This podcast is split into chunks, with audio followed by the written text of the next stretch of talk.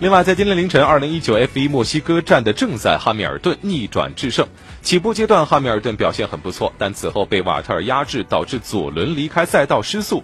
维斯塔潘抢到了哈密尔顿的内线，两车入弯时发生碰擦。阿尔本和塞恩斯渔翁得利，哈密尔顿和维斯塔潘此后都失去了节奏。不过，最终哈密尔顿在第三位发车的情况下跌到第五的不利状况下逆转取胜，瓦特尔取得第二，博塔斯获得第三。甘位发车的勒克莱尔仅仅带回第四。